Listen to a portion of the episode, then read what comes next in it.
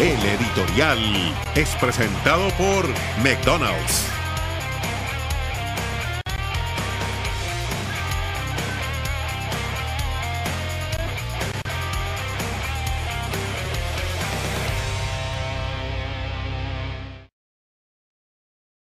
Bienvenidos a Jorge Ramos y su banda.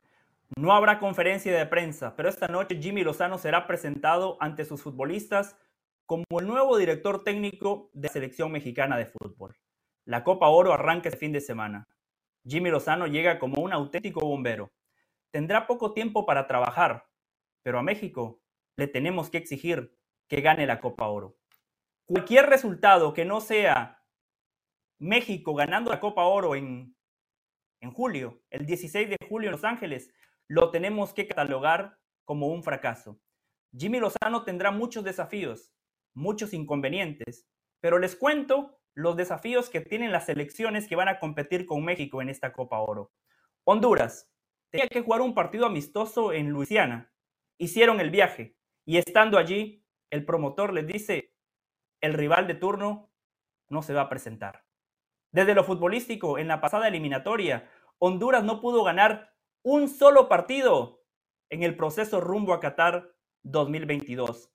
Haití, bueno, no hace falta que les diga lo que es Haití en el contexto del fútbol mundial y mucho menos de la CONCACAF. Qatar, la peor selección en el pasado mundial, la peor selección anfitriona de una Copa del Mundo en la historia del fútbol. Y después, en los partidos de eliminación directa, los rivales que en teoría podrían poner en entredicho a la selección mexicana de fútbol son Estados Unidos y Canadá. Estados Unidos va con un equipo B, Estados Unidos nuevamente le hace el feo a la Copa Oro, le hace el feo a la CONCACAF y le vuelve a dejar la mesa servida al tricolor de todos los mexicanos. Canadá, que tuvo una gran eliminatoria, que parecía una selección que este verano podía ganar un título importante, va sin Alfonso Davis, sin Jonathan David, sin Kyle Larin. Por eso México está obligado a ganar la Copa Oro. Pero la Copa Oro no hay que exigírsela a Jimmy Lozano hay que exigírsela a los futbolistas, porque como bien dijo Cuauhtémoc Blanco, a muchos de ellos les ha faltado personalidad, carácter y pantalones. El editorial es presentado por McDonald's.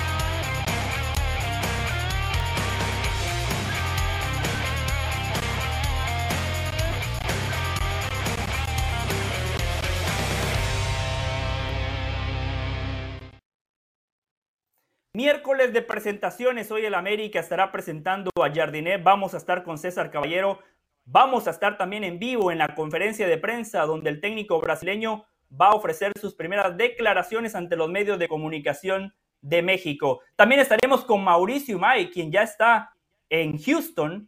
Eh, nuestro compañero Mauricio Pedrosa va a hacer el viaje el próximo viernes, así que de a poco empieza esta gran cobertura de Copa Oro, donde las tardes de fútbol están garantizadas en la pantalla de ESPN Deportes. Y hablando de presentaciones, presentamos a los compañeros Mauricio Pedrosa. Los comentarios que usted hace en Jorge Ramos y su banda envejecen muy mal, ¿eh? Muy mal. Ayer, oh, Laines tiene que ser el sustituto de Alexis Vega. Y Jimmy Lozano dijo, no, no, no. José del Valle y Elizabeth Patiño tienen razón. Cualquier persona que sepa un poquito de fútbol tiene que convocar al Piojo Alvarado. Qué mal que envejecieron sus comentarios, Mauricio Pedrosa. Usted no, ¿eh? Usted no, usted lo veo joven, fresco y con mucha felicidad. Bienvenido, Mauricio, ¿cómo le va?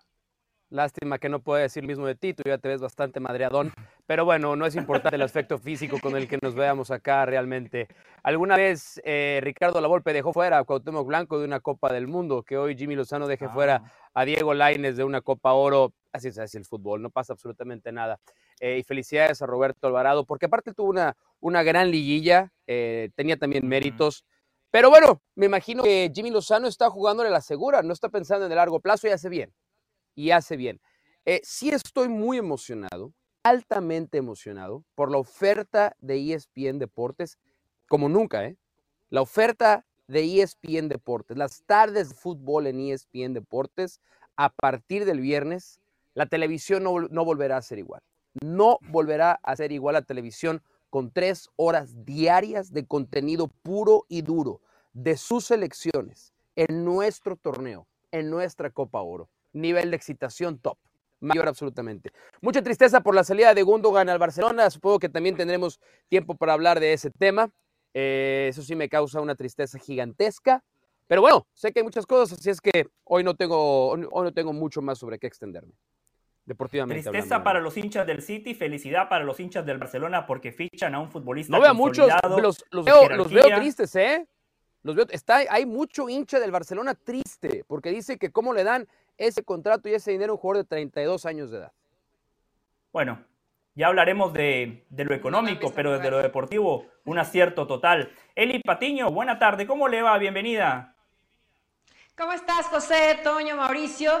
Eh, contentos, listos para hablar. Eh, los que sabemos de fútbol, un poquito, tampoco hay que hacer ciencia, el fútbol no es ciencia, pero Jimmy Lozano sabía que el Piojo Alvarado pues tuvo un buen torneo y es un jugador que sí trabaja más por el equipo, no tan egoísta como Laines.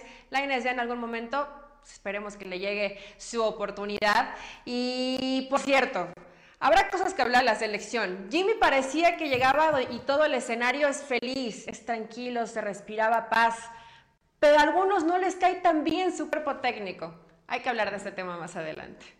Épale, me encanta, me encanta cómo Eli siempre trae bombitas a Jorge Ramos y su banda. Toño Valle, le empiezo a creer a Mauricio Pedrosa. Nos había dicho Mauricio que usted a veces ningunea a la banda. Ayer lo esperábamos con bombos y platillos. Las puertas estaban abiertas para usted después de los grandes comentarios que hizo el lunes. Y Crickets, silencio total. No estaba Toño Valle. Toño, qué bueno que hoy sí está. Un fuerte abrazo. ¿Cómo le va?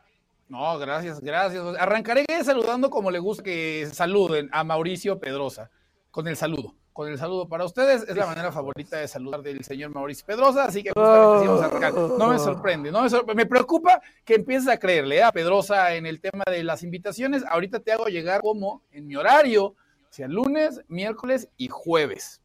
Mañana, y, mañana nos volvemos a encontrar, José. Después, el martes no me convocaron, quién sabe qué pasó por ahí, pero entremos mejor en, en detalle. Sé que queremos hablar un poco de, de Cuauhtémoc Blanco, ¿no? Después de, de lo que dijo el Gober.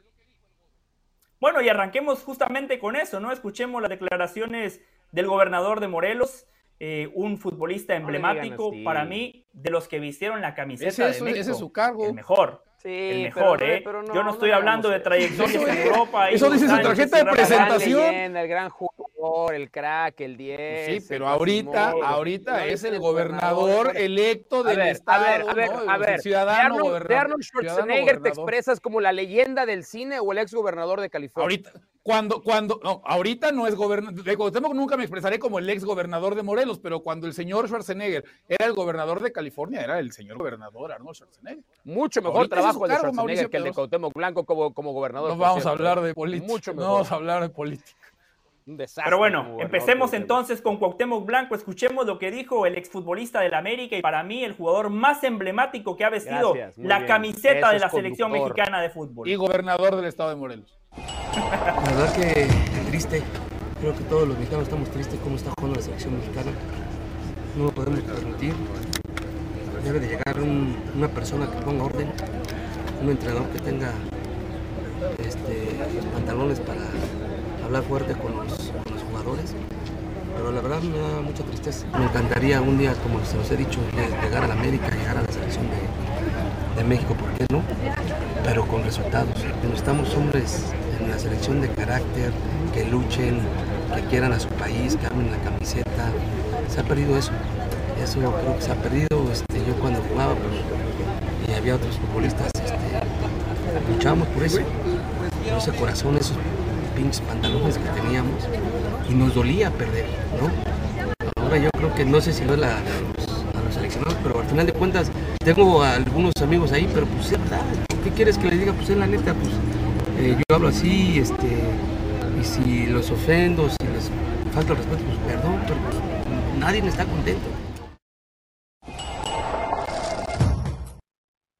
El gobernador, el futbolista, el ser humano, el líder, me da la razón. Yo quiero aplaudir las declaraciones de Cuauhtémoc Blanco porque pone el foco en la dirección correcta. Basta de hablar de los entrenadores que Cuauhtémoc hizo alusión. Dijo, es importante que llegue un entrenador que ponga orden pero después el foco de la conversación lo llevó a los jugadores, porque el fútbol sigue pasando por los futbolistas y Cuauhtémoc Blanco atacó el carácter, habló desde los intangibles. Al futbolista mexicano le ha faltado carácter, personalidad y pantalones. Tiene toda la razón el señor Cuauhtémoc Blanco. Por supuesto que eh, el aspecto futbolístico es importante, no lo podemos dejar de lado. Hay muchos jugadores mexicanos que no están atravesando por un gran momento. Podemos cuestionar el sistema, la táctica y las decisiones de Diego Coca, pero en los partidos importantes, como lo fue el clásico contra Estados Unidos, a muchos jugadores mexicanos les faltó lo que describía Cuauhtémoc, personalidad, carácter, pantalones. Muchos de ellos se escondieron, les quemaba la pelota los futbolistas estadounidenses, todo lo contrario, Pulisic, horrible temporada en Europa. El tipo jugó como nunca antes lo habíamos visto con la camiseta de la selección nacional de los Estados Unidos. Gio Reina la rompió. En Qatar se quejaba con su papá. Contra México decía, aquí está papá, dame la pelota. Aplaudo las declaraciones de Cuauhtémoc Blanco y aquí no lo escuchamos, pero también hablaba de que México tiene que formar mejores futbolistas. También estoy totalmente de acuerdo con Cuauhtémoc, porque al final de cuentas México no tiene los beneficios que sí tienen selecciones como Estados Unidos y Canadá, países de inmigrantes. Por eso, hoy más que nunca es imperativo que México forme mejores jugadores. Pero valoro lo de Cuauhtémoc, los intangibles que son tan importantes en la vida y en el fútbol. Mauricio, ¿qué opina de lo que dijo Cuauhtémoc? Habló como un aficionado más. No dijo nada que no supiéramos. O sea, Cuauhtémoc Blanco habló y dijo lo que mi cantinero me dice cuando voy a hablar de fútbol con él. Exactamente lo mismo. O sea, todo eso, todo eso y lo, y, lo que replicaste tú es palabrería. O sea, díganme, díganme qué cosa dijo su cantinero? Díganme, ¿qué te importa? Yo bebo cuando, cuando quiero. No, nada más. lo de menos. Por curiosidad. Eh, no, acuérdate que la curiosidad mató al gato. Em, yo, yo díganme qué dijo Cuauhtémoc Blanco que les haya hecho decir, ¿cómo no se me había ocurrido? Pero lo dijo un referente. ¿Cómo, no lo había Es que lo dijo un referente, eso no es lo trascendente. Pero si es una voz autorizada, sí lo es. Claro. Claro. Sí es una voz autorizada. Y alguien que hablaba en la cancha, ¿no? A ver, también, sí, y que hablaba en su momento como futbolista. Sí es una voz autorizada, pero como voz autorizada tiene que ir más a profundidad lo que dijo Cuauhtémoc Blanco fue completamente superficial. Pero habló de la formación del problema, mexicano. habló de las canteras, y, Cuando llevamos 30 años diciendo lo mismo. A ver, si ustedes toman la declaración de Cuauhtémoc Blanco, ¿no? Ahorita. Y se van a la Copa del Mundo de 1998, 98 si quieren, para no ir tan atrás. Y vamos al Mundial de 1998, ¿no? Después de que Alemania elimina a México. Todo eso que dijo Cuauhtémoc Blanco lo dijeron las mismas personas, los referentes de esa época que les pusieron micrófono encima. Exactamente lo mismo, ¿eh? No hay nada nuevo. Que en otras épocas había, que en otras épocas había más personalidad. Nuevo. O sea, los del 98 aquí no tuvieran utilizado como referencia, Maus. Y yo creo que justamente se refiere a esa época. A Tomás Boy, a Alfredo Tena, a Javier Aguirre. Había, a ver, es que ese es el tema siempre. Los de antes creen que tuvieron más personalidad que los de ahora. Los de antes, los de antes sí tienen más que, los de ahora. ¿eh? Pero los de, antes, los de antes sí, tenían mucha más personalidad que o sea, ahorita particularmente hay una carencia de personalidad, pero, pero yo quiero que me digan qué dijo Cuauhtémoc Blanco que no lo diga cualquier pues amigo de la esquina. Pues es que, nada, pero bueno, el mal, el, mal es el mismo simplemente agravado. O sea, pero el mal es que ha faltado personalidad. O sea, ustedes a pantalla. Ay, no, lo dijo Cuauhtémoc, qué bárbaro. Eh, tiene razón, es verdad. Por favor, vamos a profundidad, pero ¿sabes qué? Difícilmente un exjugador a ver, tampoco, ¿qué le quieres pedir a Cuauhtémoc, Mau? Ya desde ahí pedirle hey, un ustedes dijeron que es gobernador. Este, yo, muy elaborado. Ustedes dijeron que es gobernador, es gobernador, yo creo que es un tipo capaz, ¿no? Inteligente, un tipo capaz de expresarse. Pero es un, ah, bueno. tipo no, no, no sería demasiado, es gobernador de un estado. ¿De qué hablamos? Para mí sería demasiado conociendo quién es Cuauhtémoc Blanco, ¿no? Y lo que fue como, como un personaje de fútbol, hoy dedicado a la política, que ahí pues sí no hay mucho de dónde restar, pero aquí no hablamos de política, hablamos de deporte. y Cuauhtémoc, Cuauhtémoc fue una voz autorizada. Yo creo que los líderes nacen, no se hacen. Y hoy hay carencia de eso, porque cuando hablamos de personalidad, es un, es un término que puede abarcar demasiadas cosas, pero sí falta liderazgo.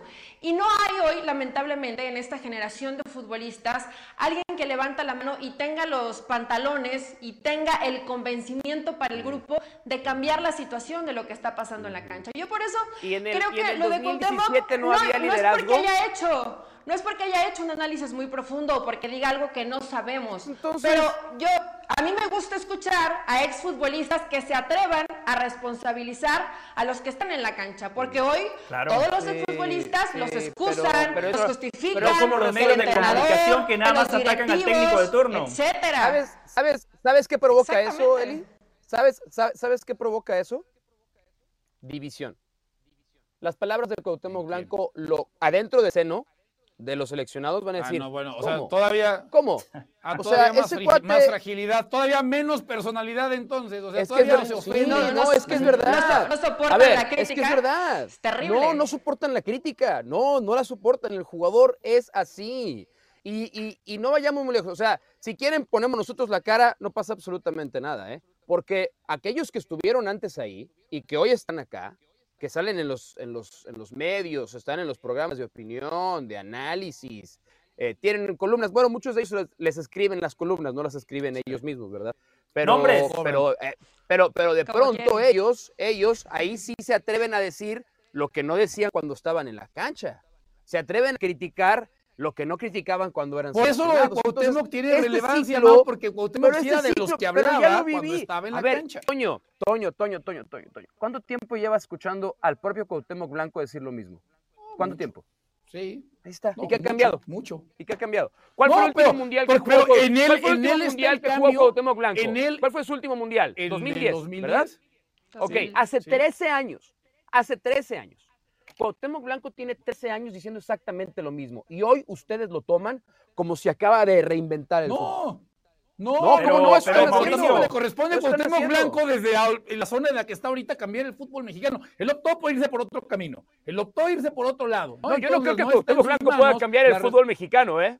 No, No, en lo absoluto. yo No, no, creo. una persona por sí sola no puede cambiar el fútbol otorgar- mexicano. Pero si le queremos otorgar la responsabilidad, porque lo dijo, ¿no? Ya lo dijiste, ahora respáldalo con acciones, a él no le corresponde. Pero sí creo que es una cuestión, a ver, dice una verdad, sí, Eso, sí, pero- sí está, sí, está diciendo una, sí, una no verdad. entonces, pero entonces que no nadie puede hablar de una falsa de, de una falta de pero- personalidad. O sea, es tan evidente que entonces nadie lo diga. Lleva 13 simplemente años dejémoslo ahí de lado. lo mismo. Pero Mauricio, favor, Mauricio 13 lleva 13 años diciendo Lo Este es muy- audio pudieron haberlo puesto preocupante. 13 años y es lo mismo, por favor. Está bien, ¿Qué perfecto, dijo? vamos a ¿Qué asumir- dijo Cuauhtémoc Blanco que los haya sorprendido? ¿Qué dijo que los haya A ver, sorprendido? Mauricio. nada, Mauricio, nada, no tiene perfecto, respuesta, no vamos a dijo nada que los asumir- haya Vamos a sorprendido. asumir que Cuauhtémoc Blanco lleva 13 años diciendo lo mismo. También podemos decir No, durante asumimos, 13 años lleva. México no ha tenido futbolistas de personalidad. No, jugadores estoy en desacuerdo con eso. Sí he tenido jugadores con personalidad. pantalones que no Eso no es termina, verdad, no, eso no no es deja verdad, de ser no cierto porque Cuauhtémoc Blanco Eso lo repite verdad, no, cada año, es según verdad. usted que no lo repite cada No, año. no es No es verdad. así Sí, sí como lo se repite cada año. Cada vez que le ponen un micrófono segundo, lo sí es mismo. sumamente relevante Es que a veces habla de la esta América. declaración porque la emite Cuauhtémoc Ah, Blanco, no la dice Pepito Pérez, no la dice Del Valle, Patiño, Valle o Pedrosa, la dice Cuauhtémoc Blanco, el gran referente de la selección mexicana Mm. de fútbol. Porque si vamos a hablar a nivel de clubes, Hugo Sánchez, Rafa Márquez, Chicharito, Mm. por lo que hicieron en Europa, están por delante de Cuauhtémoc. Pero Te voy a hacer cuando una hablamos de pregunta, te voy a hacer la una pregunta, José. Cuauhtémoc José, está por hacer encima de todos. Y para finalizar, Mau, ¿Quién solo crees? déjeme decirle algo más. So- algo breve nada más. El contraste no podía ser mayor. Ayer escuchamos aquí en este programa las declaraciones de Johan Vázquez, agachado, sin personalidad, sin carácter, derrotado. Yo no me imagino a Cuauhtémoc Blanco como futbolista declarando como Johan Vázquez. Sí, Mau, lo escucho. ¿Quién crees que ve más fútbol mexicano, Cuauhtémoc Blanco o tú? Eh, yo, yo veo más fútbol mexicano. ¿Quién crees que ha visto más partidos de la selección mexicana acuciosamente recientemente, Cuauhtémoc Blanco o tú? Eh, yo, porque es mi trabajo. Ujú. Pues yo creo que tú tienes más respuestas para solucionar esto que Cuauhtémoc Blanco. Pero yo no tengo el nombre, Mau. Yo no tengo credibilidad con el aficionado mexicano. Cuauhtémoc Blanco, sí. ¿Y? Cuauhtémoc Blanco dice Cuauhtémoc algo Blanco, y, no, y no, le toca no. las Cuauhtémoc fibras. Blanco lo que tiene es arrastre, no tiene credibilidad, son dos cosas Por diferentes. eso, Cuauhtémoc Blanco es un ídolo popular, es un, es un Ahí ídolo está. popular. Entonces, eh, ¿le vamos a hacer caso a todo lo que diga simplemente porque fue un gran jugador? No, ¿eh? Cuauhtémoc Blanco es muy limitado. En esta declaración O sea, es- sí. Cuauhtémoc Sí, Blanco, en esta Cuauhtémoc sí, Blanco Mau. es muy limitado por eso, porque no dijo Esta mentiras, tiene pero toda la razón. profundidad. Porque es que vamos al inicio, vamos al inicio. Dijo obviedades. Ustedes están encantando con obviedades porque las dijo Cuauhtémoc Blanco. No, pero Hay que ser, hay que ir más a profundidad. Pero, O sea, pero Cuauhtémoc Blanco sí hizo llega, una Mau. Yo Al jugador No, que está a lo no, mejor en su no casa comiendo, ahorita en la concentración, sí le llega. al jugador lo que diga- al seleccionado nacional lo que diga Cuauhtémoc Blanco le vale madre completamente. Para varios de ellos, completamente. Cuauhtémoc Blanco es su ídolo. Estás completamente equivocado. Yo creo que ya para el no. jugador sí le llega lo que puede decir un exjugador. No, no. Los jugadores Bueno, te lo dicen. tendríamos porque que los jugadores- a mí me lo han dicho. mí- yo se lo he preguntado. Yo se los he preguntado directamente a los como jugadores. Y dicen los jugadores. y- Henry Martín, Henry Martín fue a festejar a las Chivas como le festejó a las Chivas. sea ¿Por qué, Mau? Por A ver, una cosa es que sea ídolo. Estoy diciendo arrastre Sí. popular. Acá no estoy hablando de un concurso de popularidad. Acá estoy hablando de escuchar razonamientos, soluciones, interpretar, el saber por dónde pasan las cosas y los cambios. Lo que dijo Cuauhtémoc Blanco, ustedes van con 20 personas en la calle y es exactamente lo que les van a decir. No dijo nada Cuauhtémoc Blanco que la gente no sepa. Estamos 21 Dijo la verdad. minutos. Dijo la verdad. Dijo la verdad, bueno, Mauricio. Es un, fenómeno, es un fenómeno Cuauhtémoc Blanco. Tiene, tiene razón Cuauhtémoc Blanco. Muy bien. No, Sí tiene razón, declaración razón. puntual Sí, no tiene, tiene razón. tiene la boca llena Sí de tiene razón. razón. Ahora, si ustedes no lo sabían antes de que nos dijera Cuauhtémoc Blanco, el problema es de ustedes. Si ustedes no sabían Pero lo que lo dijo Cuauhtémoc Cuauhtémoc Blanco, Blanco, es que por eso es relevante. Mauricio. ¿Y qué? Sí, Por ¿Y eso es relevante. ¿Y qué? ¿Qué ha dicho Nosotros no tiene la misma relevancia, ¿Y Mau. qué? No ¿Y para qué? los jugadores. Tú, tu opinión, José del Valle, que ves mil horas de fútbol a la semana, probablemente tiene mucha más idea de la de Cuauhtémoc Blanco. Entonces, nada más porque me lo dice Cuauhtémoc Blanco, voy a decir, ah, no, sí, no hay personalidad en el... Por favor, hombre, no se dejen encantar. Pensemos más, razonemos Pero- más, pero, Mauricio- escuchemos más. Cuauhtémoc Blanco fue un gran jugador, pero por algo no es dirigente, por algo es político. Sí. ¿Saben por qué es político Cuauhtémoc Blanco? Porque la política es un arte de encantar al pueblo. Nada más. No ha cambiado nada Cuauhtémoc Blanco en su etapa como político, porque no es una Pero persona en- en eso preparada ni coincido, capacitada. entonces otro. no le hagamos, entonces no nos no, encantemos en con algo, coincido, porque dijo obviedades, dijo obviedades Pedrosa, Cuauhtémoc mire, si Blanco, quiere, por favor. Si quiere, extraña de nos ustedes olvidemos son del mensajero. Si quiere, nos podemos olvidar del mensajero de turno. Pero el mensaje. Tiene toda la razón. Pero En ya lo sabíamos, no el mensaje, ese es mi punto. absolutamente Ya, nada. a ver, me encantó, tú no sabías nada de lo que dijo Cuauhtémoc Blanco, no sabías nada, no sabías nada de lo que dijo a Cuauhtémoc, Martín, no sabías. Osorio, el que sea. Hoy Cuauhtémoc Blanco habló del jugador y dijo muchos de ellos No son sé- mis amigos, pero y no, no me lo importa, sabías. eso me gustó. y no lo sabías, y no lo sabías. Yo lo sabía, pero cobra Ah, ahí está. relevancia. Pero la fácil era cobra la relevancia culpa a porque Coca, lo dijo La Cuauhtémoc, fácil por era ejemplo. echarle la No, no, no. responsabilidad a alguien más. Claro, Cuauhtémoc Blanco dijo, hay muchos futbolistas que le han dado la espalda a la selección. Mauricio, cuando los ha tenido al lado en Los Ángeles, no se los ha preguntado. Ah, Cuauhtémoc no. sí tuvo el valor ¿Quieres de ir a ver el decirlo. video cuando le pregunté a Carlos Vela por qué no regresa a la selección? ¿O, o nada más dices lo que te conviene? No, pero le, pero le tiene Ah, que ah, cuestionar. ah, ah, tú, estás hablando por hablar. Tú estás hablando por la hablar. No, ah, me no. vas a venir a cuestionar a mí. Tú me vas a venir a cuestionar a mí ahora en este Sí. segmento. Sí, ah, bueno, Sí, pues dale, adelante, cuestióname. Ve, No, no, vamos no. a cambiar, cuestionemos a Mauricio Pedrosa. lo- todo lo que adelante. me Blanco, parece muy bien. Mauricio. Aquí sí, aquí sí me puedo sentar y Mauricio, hablar por de lo que me parece válido todo lo que dijo Cuauhtémoc Blanco, porque habló de jugadores que le dan la espalda a la selección. Carlos Vela, Chapito Montes, Chicharito Ajá. Hernández, habló de personalidad, de carácter no y lo más importante. ¿eh? Y lo más Chicharito no le ha dado la importante. espalda a la selección. Bueno, Ten cuidado, no mientas, Bueno, no mientas. Mauricio, No mientas, México, no mientas. La selección México se no mientas, no mientas, partido no eliminatorio, pero, pero No déjeme explicarle mientas, por qué ¿eh? sí le ha dado la espalda a la selección. No, no, no, no, no, No, no, no, no, no, no. miento. Él ha querido No, pero- pero regresar, él ha querido regresar y no lo han dejado regresar. voy a Pues no explicar mientas, por qué. No, no, no, pero escuche. No, no, no, escuche, no, escuche, no me tienes nada que explicar. No me tienes nada No, que pero explicar, estás equivocado. No, a usted no a la gente. No, no, no, porque Ah, usted no, me dice entonces le vas a mentir a la gente. Entonces, le- No, no, entonces no, le yo vas no a mentir a la gente. No, no, Adelante, no miente a la gente, te No escuchamos. puede estar de La acuerdo, gente está te escucha. perfecto, pero yo La mentiroso gente te no sé. escucha, adelante. No, no, no, adelante. escuche, escuche. Estaba jugando México un partido A mí no me eliminatorio en sus contra mentiras. Estados Va, Unidos. va solo, va solo, México, va solo. A mí no me partido en sus mentiras. eliminatorio contra Estados Unidos en el Azteca jugándose la clasificación a Qatar y Chicharito jugando Twitch Eso es darle la espalda a la selección, eso es ser mala leche con los compañeros, con el país, con tu patria, con una selección que te dio tanto. No, José, con Javier ser mala leche.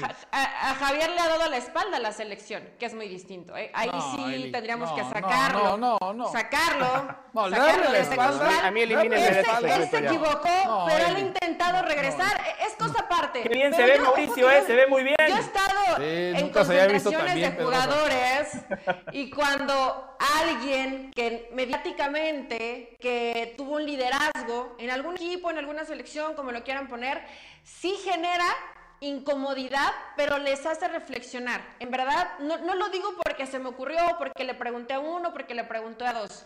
Al jugador sí le llegan este tipo de mensajes. A lo mejor dicen, es un estúpido, no sabe lo que hace. A lo mejor habrá otros que digan, ¿saben qué? Tiene razón, me, me he hecho chiquito, me he hecho menos, no respondí como tenía que responder en la cancha y de una forma u otra cada quien se pondrá en saco si es que le queda. Yo creo que Cuauhtémoc Blanco en ese aspecto sí es autorizada. Si está capacitado, si tiene mucha inteligencia, es muy intelectual, evidentemente no. Pero pues usted dice la neta y hay mucha gente que hablándole así neta y más claro lo pueden llegar a entender. ¿Tú sabes, Eli, quién dice la neta? ¿Tú sabes quién dice que, dice la verdad? ¿Cómo es la frase? ¿Quién dice la, verdad? ¿Quién siempre dice la verdad? ¿Qué se dice en las casas? ¿No? Toño, ¿cuál es la frase? Niños, ¿Quién los borrachos, los niños? y los borrachos. Los niños y los borrachos. Saludos al, cantinero de Mauricio, que seguramente nos está escuchando. Yo, la verdad, mi capacidad de asombro ya no tiene límites. Ya no tiene límites. Hablando de ahora o nunca, Mauricio Pedrosa piensa que la opinión de Jaime Camil es válida, pero la de Cuauhtémoc Blanco no. A ese extremo hemos llegado aquí en ESPN Deportes. Hacemos la pausa y regresamos con, mucho más increíble. Cuauhtémoc Blanco va a más partidos que Cuauhtémoc Blanco y es más inteligente. Hola, soy Sebastián Martínez Christensen y esto es Sport Center ahora. Empezamos hablando de la selección mexicana de fútbol, puesto que Jimmy Lozano arribó a la ciudad de Houston casi que de manera clandestina y con muchas dudas. Sí posó para los fotógrafos, pero en silencio. Había hablado brevemente con medios de comunicación en Guadalajara, pero había orden estricta de que no lo haga la arriba suelo estadounidense, por lo cual se conformaron con apenas fotos los colegas y hay que decir que recién el día jueves será presentado ante el equipo mexicano, teniendo en cuenta que hoy tenían jornada de descanso. Hay que recordar que Roberto Alvarado reemplazó a Alexis Vega con lesión rodilla en la convocatoria mientras México se prepara para una nueva presentación en la Copa Oro, nuevo director técnico. Seguimos hablando ahora del béisbol de grandes ligas. Los Astros de Houston hicieron por 4-2 a los Mets de Nueva York que continúan con su temporada decepcionante. Framber Valdez le ganó el duelo monticular a su ex compañero Justin Verlander. Alex Breckman conectó cuadrangular de dos carreras para que los Astros rompieran una racha de cinco derrotas consecutivas. Finalizamos hablando de básquet porque el Barça se tomó revancha del Madrid y se coronó como campeón de la Liga Endesa a domicilio tras ganar la serie por 3 a 0 con un gran Nikola Mirotic que fue nombrado como el jugador más valioso de esta final y seguramente habrá jugado su último partido con la camiseta del Barça el Barça se toma revancha porque pasó un mes y un día del día que el Madrid lo había eliminado en las semifinales de la Euroliga. El draft de la NBA este jueves por la pantalla de ESPN Deportes, 8 de la noche horario del Este, 5 de la tarde horario del Pacífico. Allí estemos de primera mano para brindarles todos los detalles. Esto fue Sport Center ahora.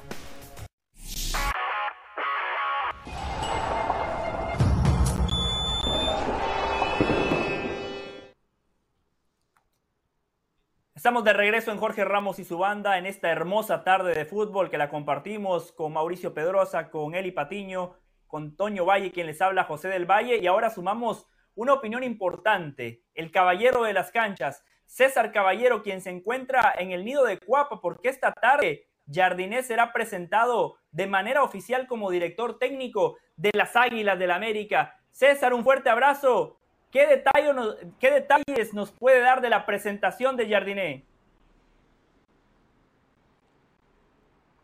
¿Cómo estás, querido José? Qué gusto saludarlos. Sí, ya hoy de manera oficial arranca la era de Andrés Jardiné como nuevo técnico de la América. Hay que recordar que el brasileño ya estuvo en el estadio en los últimos dos partidos amistosos del América, los cuales disputó en los Estados Unidos, primero ante los Diablos Rojos del Toluca, apenas anoche frente a los Rayados de Monterrey, este último que cayeron por un gol a cero frente a su ex entrenador Fernando El Tanorti. Andrés Jardiné ya ha tenido contacto con los jugadores, ha empezado a construir una relación con ellas, tanto en lo deportivo como en lo humano, pero el día de hoy se presentará frente a los medios de comunicación para dar sus puntos de vista respecto a lo que ha sido esta contratación con las Águilas del la América. Muchas cuestiones y cuestionamientos los que tenemos los periodistas, como el saber qué significó para él, que no era ni la opción A, B, C o hasta la D de las Águilas del la América, pero al final termina ganando esta carrera por el banquillo azul crema, saber cuáles son sus sensaciones de llegar prácticamente ya con el torneo encima, con un plantel que está totalmente reducido el tema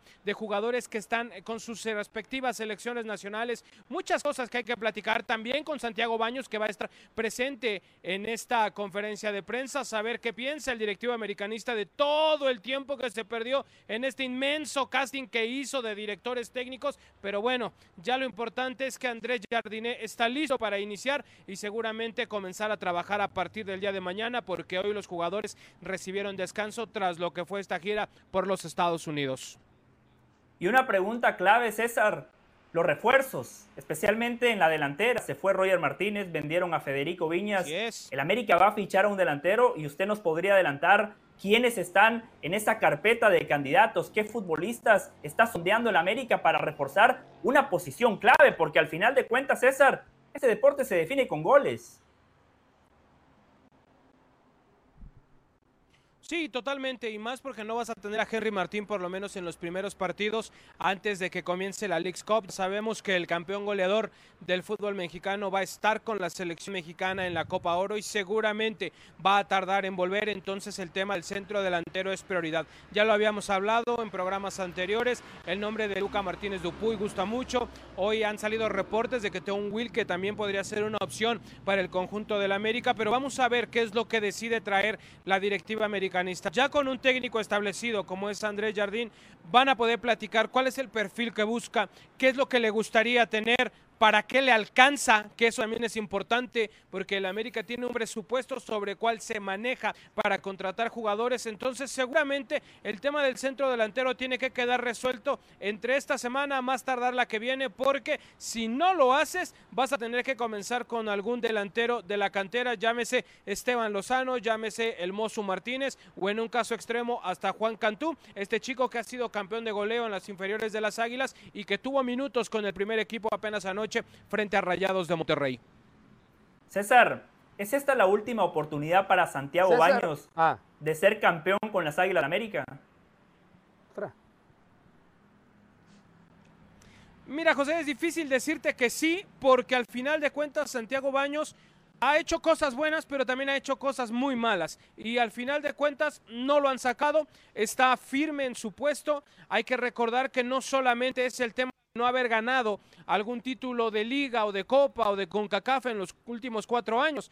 También podríamos hablar de todo lo que ha tirado en fichajes que no funcionaron, podríamos hablar de las polémicas en las que se ha visto envuelto, como la que fue con el Tan Ortiz, cuando habló de lo que pretendía Diego Laines para volver, cuando sacó a Alfredo Tena de las fuerzas básicas del club, decisiones que realmente han tenido un impacto en algunos momentos negativos para la institución y continúa firme en el puesto. Yo creo que va a irse ya prácticamente cuando la situación, uno, sea insostenible o cuando ya esté harto de lo que significa la presión y las críticas que recibe día con día por ser el presidente del Club América. Santiago Baños es un tipo que está firme y muy bien parado en el grupo Televisa, que es el dueño de la institución y también es un hombre muy cercano a Elio Azcárraga. Sí, Mauricio. César, ¿el América está hoy mejor o peor parado que el arranque de la temporada pasada? ¿Qué pasa, Mau? Qué gusto saludarte, hermano. Yo lo veo peor, totalmente, porque vas a llegar a un nuevo torneo eh, con un nuevo técnico, porque muchos de tus futbolistas no están, porque el técnico llegó a escasos 15 días de iniciar el nuevo certamen, tienes que comenzar a aprender su forma de trabajo, tienes que aprender a, saber llevar su sistema de juego. Son muchas situaciones que eh, traen consigo cambiar a un técnico vienes de un proceso que si bien terminó mal, no estaba mal. O sea, con el Tan Ortiz el equipo funcionaba, el equipo estaba contento, el equipo eh, funcionaba dentro del terreno de juego. Entonces, no es que llegues a darle frescura a este plantel. Le pones un técnico que está ahí simplemente porque no hubo la buena gestión y la buena logística de haber cerrado una renovación antes de que comenzara la liguilla. Entonces, yo en este momento veo al América más débil de cómo comenzó el torneo anterior, pero también veo una América que tiene un plantel que cuando esté completo, por supuesto, tiene todos los argumentos como para pelear y como para dar buenas actuaciones ante cualquier equipo de la Liga MX.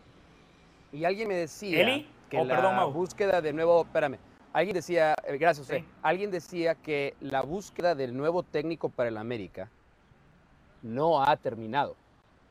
Que en las oficinas del Club América hay Esa es una bomba. una búsqueda constante de opción B y que la, la cuerda de Andrés Jardiné no va a ser tan larga, porque justamente el América no ha dejado de buscar nombres de entrenadores. ¿Tú sabes algo de eso también?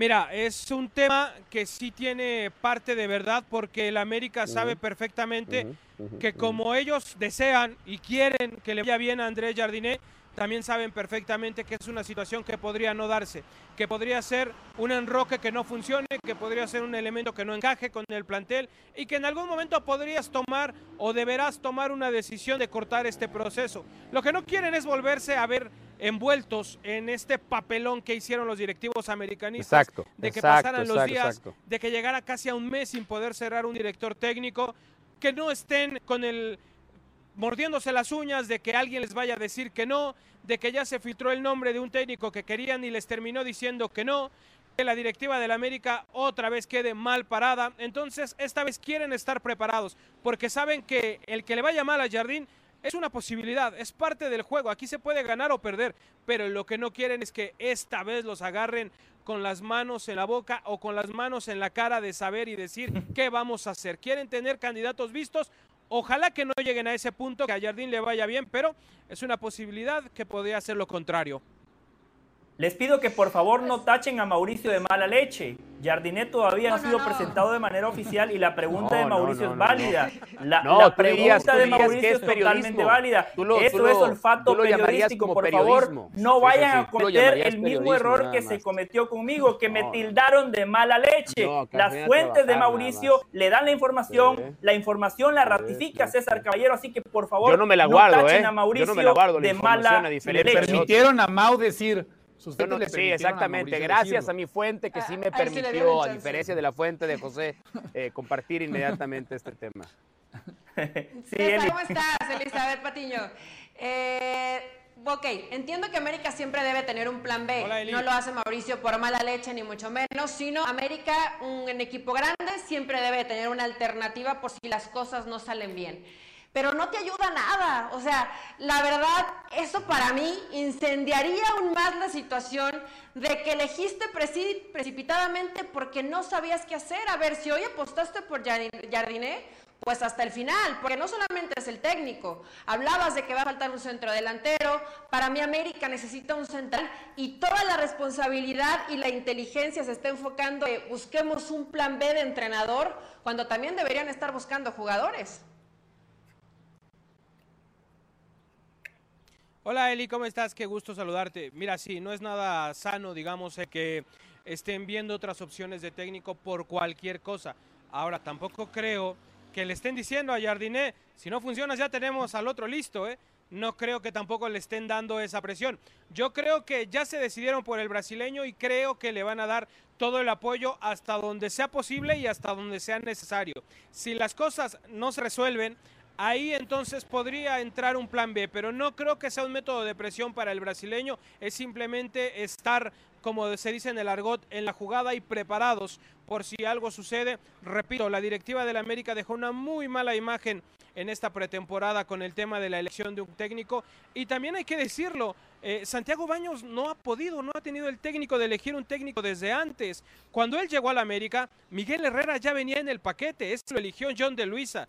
Después se va Herrera, Joaquín Valcárcel es el que trae a, a Solari, a Santiago Solari.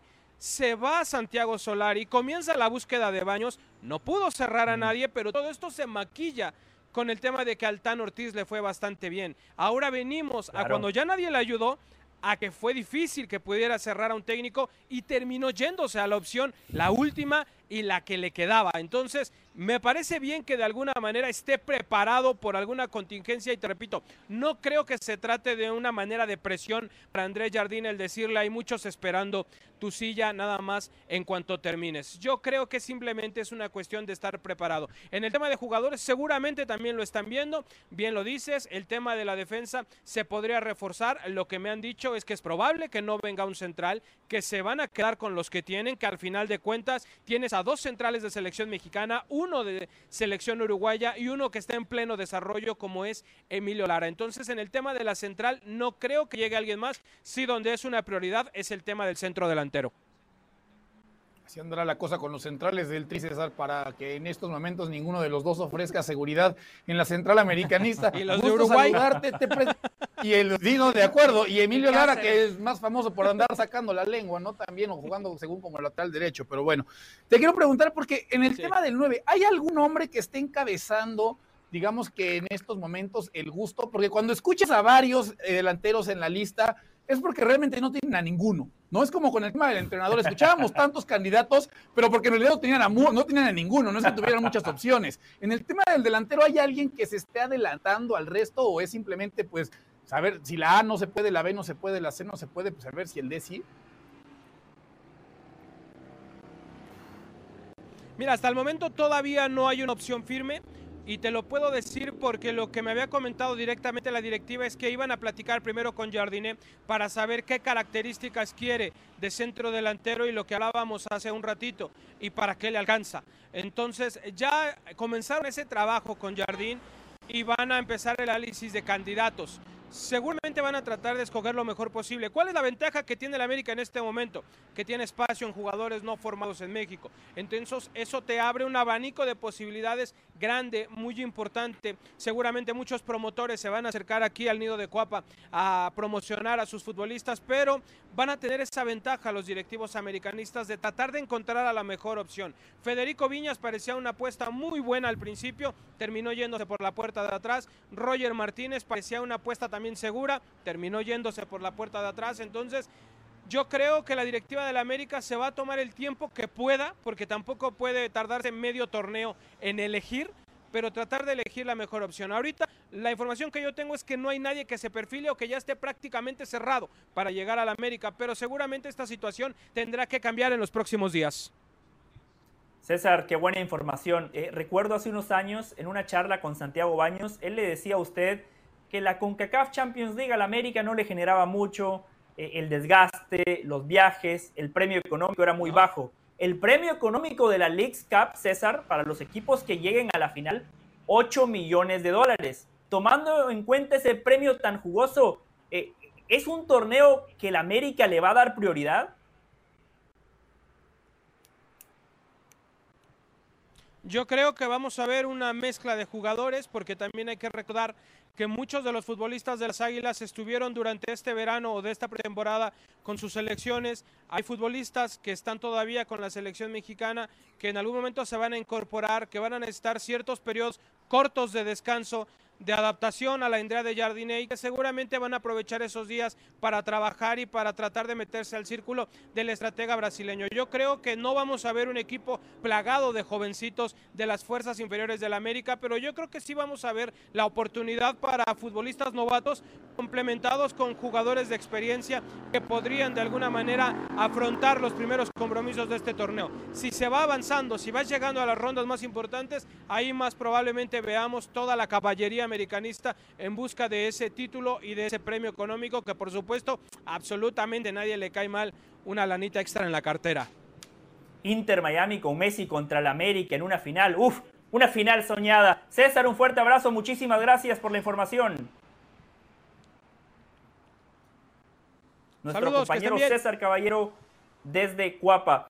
Eh, la bombita que tiró Mauricio es sumamente importante. Yo entiendo lo que decía Eli los directivos siempre tienen que tener un plan B, un plan C, para que no ocurra lo que justamente le pasó al América a la hora de contratar un técnico.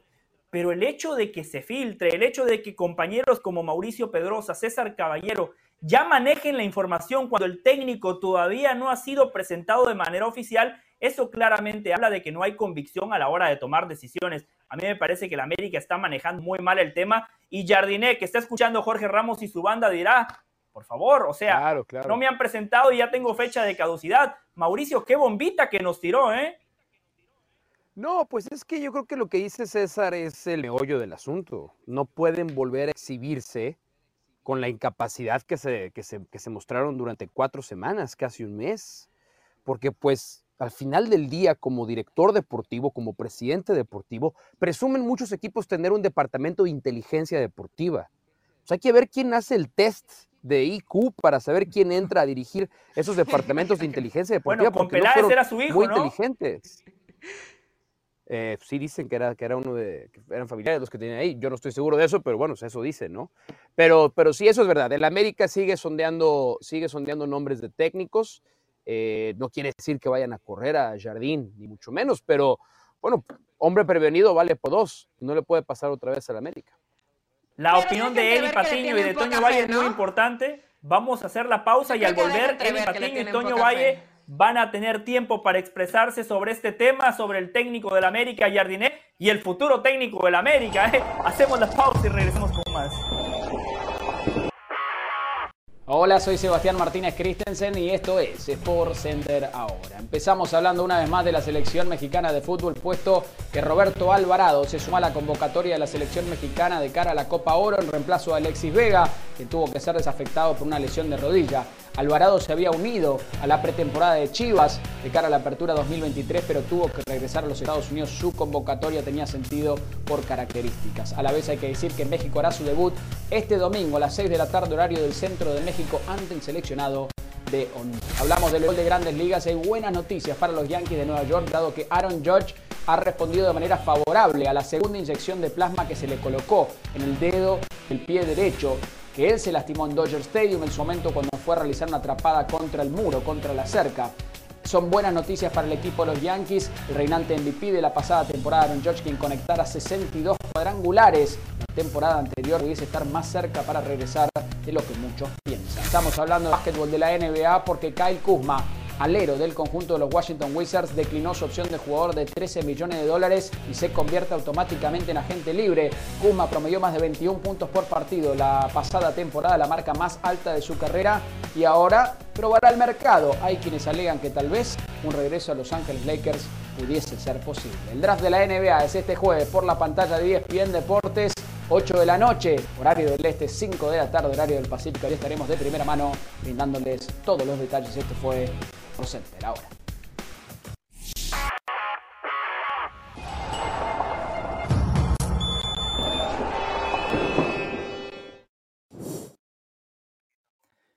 Información fresquecita, fruta fresca de nuestro compañero David Faitelson, publica nuestro colega en su cuenta de Twitter. He tenido acceso a mensajes de WhatsApp de la votación para elegir entrenador de la selección mexicana en febrero. Mi sorpresa es que Alejandro Irraragorri no votó por Diego Coca.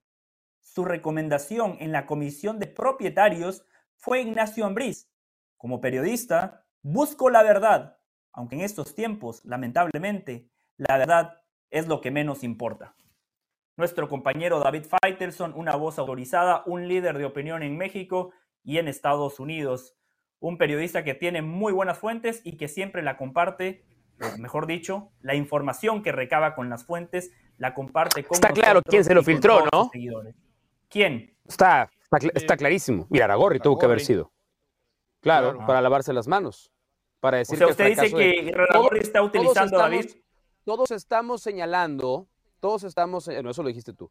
Todos estamos señalando que el fracaso de Alejandro, de Diego Coca, es culpa de la imposición de Alejandro y Aragorri. Esa ha sido la narrativa. Y la narrativa desde que despidieron a Coca es saber si Aragorri está perdiendo poder con la llegada de Juan Carlos Rodríguez, de Ibar Cisniega. Eh, bueno, Davino no, porque Davino jamás estará por encima de Aragorri. Pero, pero pues, está claro, ¿no? O sea, ¿quién, ¿quién más tendría este deseo de limpiar su nombre diciendo, no, no, no, no, Iraragorri no fue el que puso Sí, para que vean, yo a no Diego voté, Coca yo no voté Porque vean. además, porque además sería muy interesante saber quiénes sí, quiénes sí fueron los que votaron. O sea, estaría padre que David nos dijera, si ya viste la votación, Sí, pues dinos quién sí votó, porque David, porque David nada más nos dijo por quién, por quién votó Iraragorri. Curiosamente. pero ¿saben cómo? No, Bueno, digo, la narrativa yo no quiero ser aquel que, que revela los secretos del mago, ¿no? Los magos nunca revelan los secretos, pero acá sí creo que es prudente.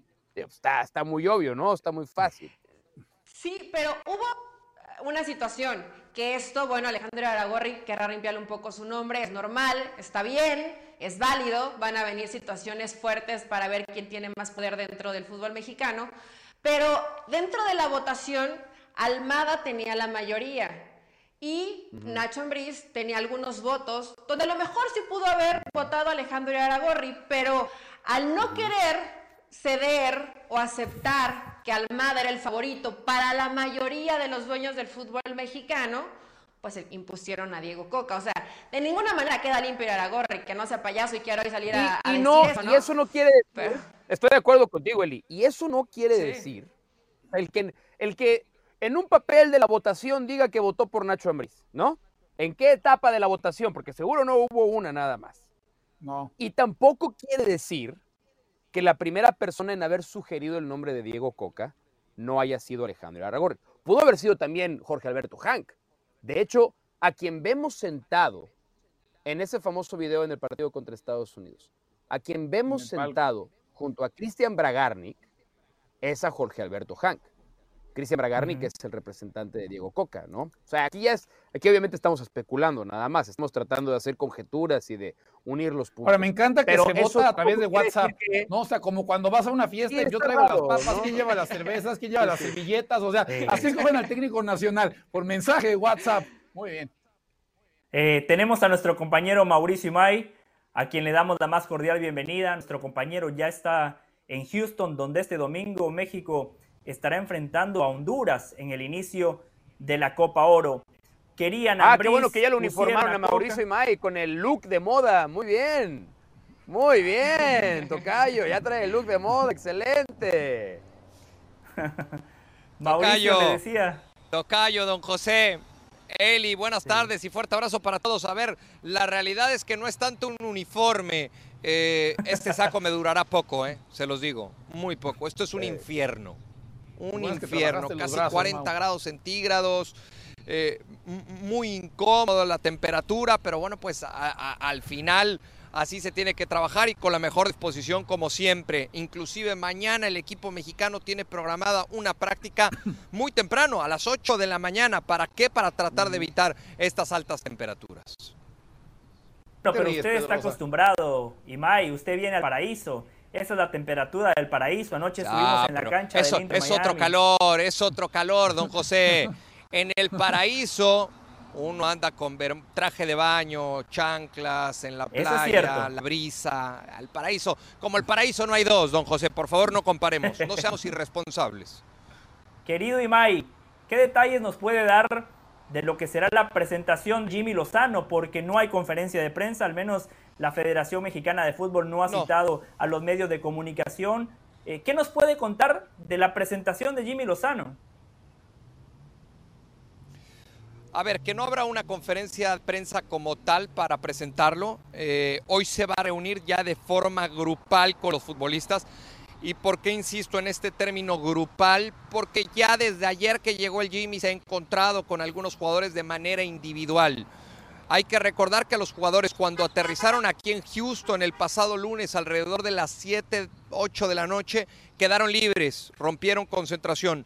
Eh, ayer tuvieron libre todo el día, hoy han tenido libre todo el día y regresarán a las 8 de la noche que arranca la cena aquí atrás de, eh, de donde estamos, que es el Hotel donde se hospeda la selección eh, mexicana. Pero en estas últimas horas Jimmy evidentemente se ha encontrado en los pasillos con algunos jugadores y ha podido interactuar, ha podido cambiar algunos puntos de vista, pero será hasta hoy en la noche cuando se presente ante el grupo. También se espera en las próximas horas que llegue el eh, comisionado Juan Carlos Rodríguez para también hablar con los futbolistas, para hablar con el cuerpo técnico, para decir a los jugadores, hoy él es el encargado, hoy Duilio Davino es el director deportivo y todos vamos a sumar y todos vamos por el mismo camino, por lo menos hasta que termine la Copa Oro. Que les quede claro, Jaime Lozano hoy por hoy es el técnico interino, pero es el encargado de tomar las decisiones durante lo que dure este verano, que será toda la Copa Oro. Mauricio, después de la Nations League, usted, usted, tuvo que hacer un viaje relámpago a México, regresó hoy a Houston. ¿Con qué ambiente se encontró? ¿Cómo están los futbolistas? ¿Qué nos puede contar de lo que se habla en la interna? A ver, don José, usted sabe que a pesar, a pesar de que uno de repente se despega un poquito de la concentración del equipo mexicano, siempre está en, contacto con distintas fuentes.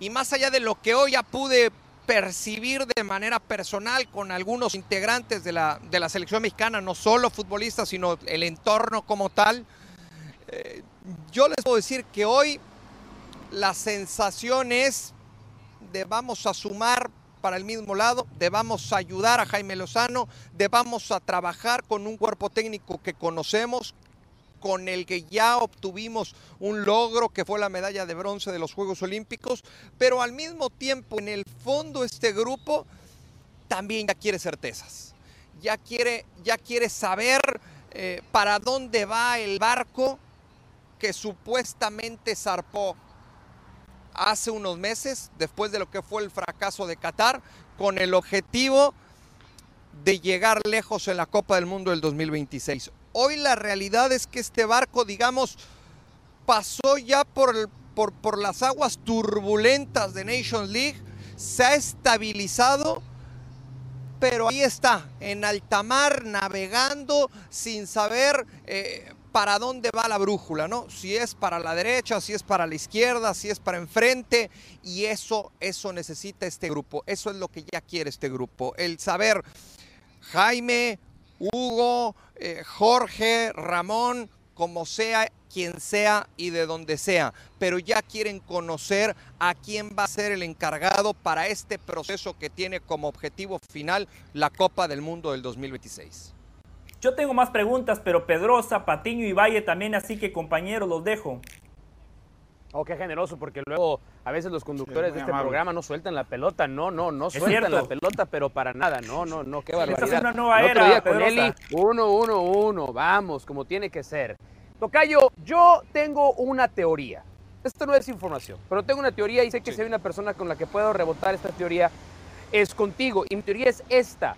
El despido de Diego Coca no sucede si la anuencia o el visto bueno o por lo menos la no protesta de ciertos jugadores y la decisión de la llegada de Jimmy Lozano tampoco sucede sin la anuencia de un grupo reducido de líderes adentro de ese vestidor.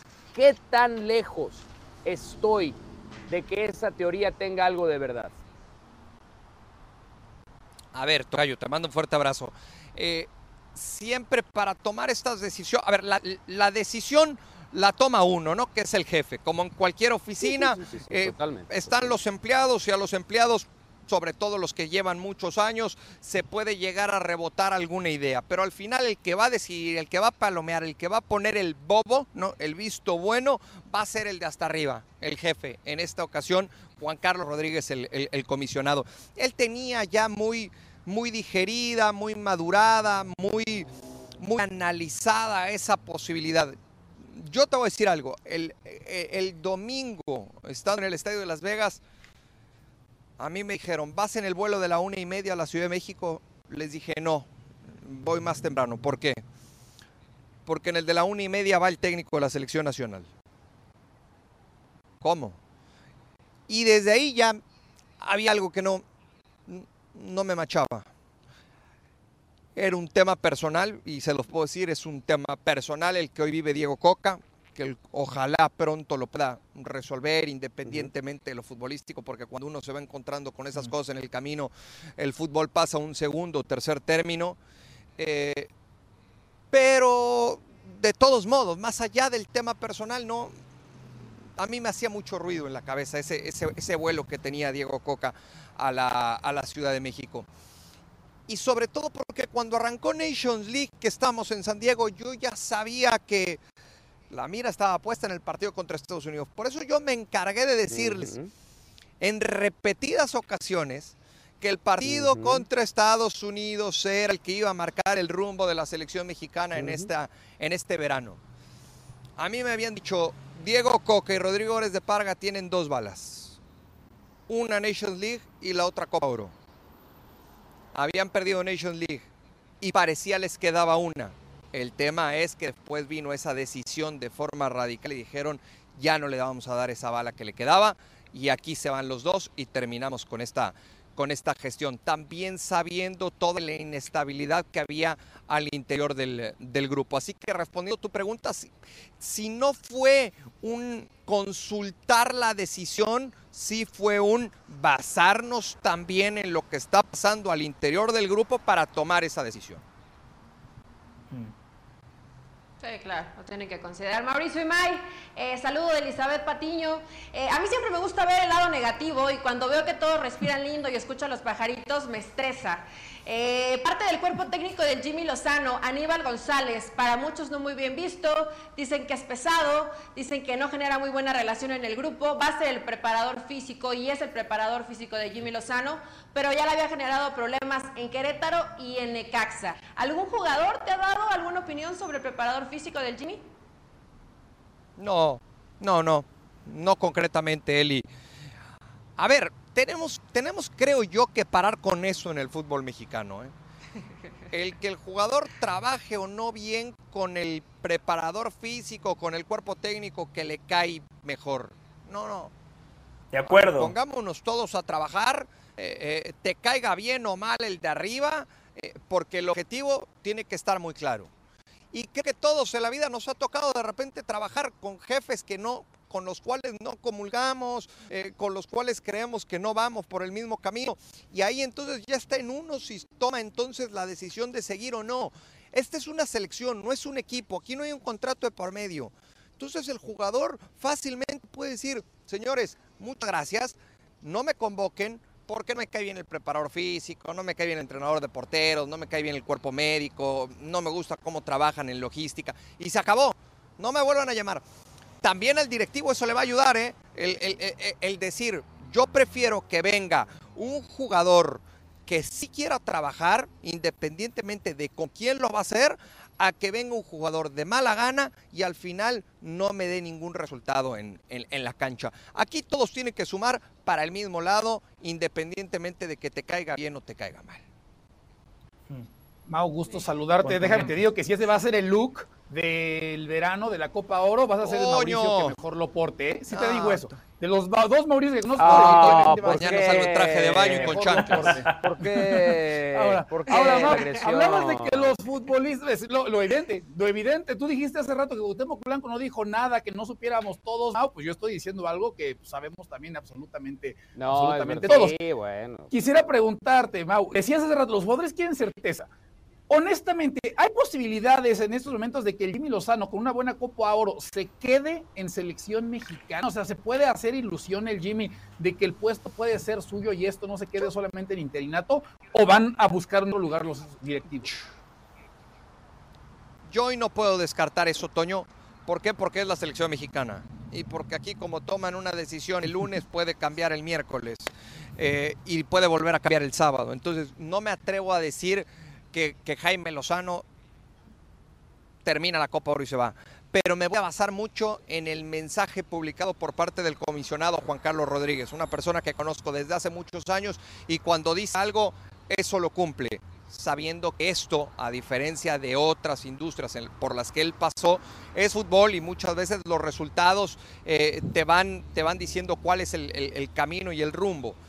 Pero yo, si me tuviera que atrever a decir algo sin que esto sea información, sino más un- una idea que tengo, es esperan que cumpla Jaime Lozano con una buena Copa Oro, sabiendo que tampoco es mago, es un entrenador, no es mago, no van a cambiar las formas de la noche a la mañana. Jaime va a tener para trabajar mañana jueves, el viernes y bajar la carga de trabajo el sábado, un día previo a lo que será el compromiso ante, ante Honduras. Es decir, dos entrenamientos y medio, dos sesiones y media, muy poco para poder cambiar eh, 180 grados lo que es el funcionamiento del equipo mexicano.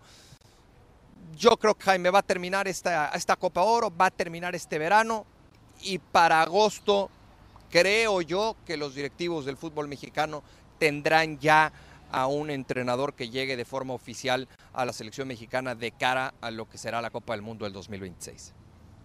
Y May, para finalizar, con la llegada de Jimmy Lozano, ¿habrá más cambios? Por ejemplo, usted desde la semana pasada reportó la molestia de algunos futbolistas con la logística. ¿Jimmy Lozano va a cambiar la logística o es algo que ya ha establecido? ¿Qué más cambios se prevén en este futuro cercano? Es algo, es algo lo que yo preguntaba hace rato, eh, José, a, alguien ahí adentro del, del grupo.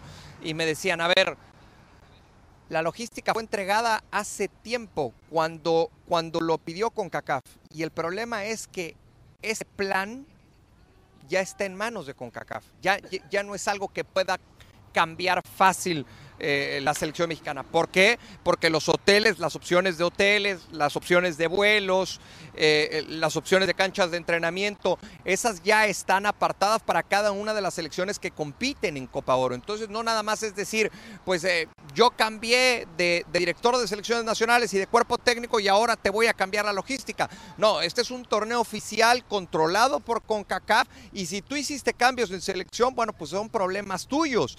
Aquí hay un detalle. El grave problema de la logística en la ciudad de Las Vegas fue el hotel de concentración y la lejanía del complejo de entrenamiento, del estadio, del aeropuerto. Y ese hotel está reservado para una posible semifinal. Ese hotel creo que sí la selección mexicana hará todo por cambiarlo. Lo demás va a ser muy difícil.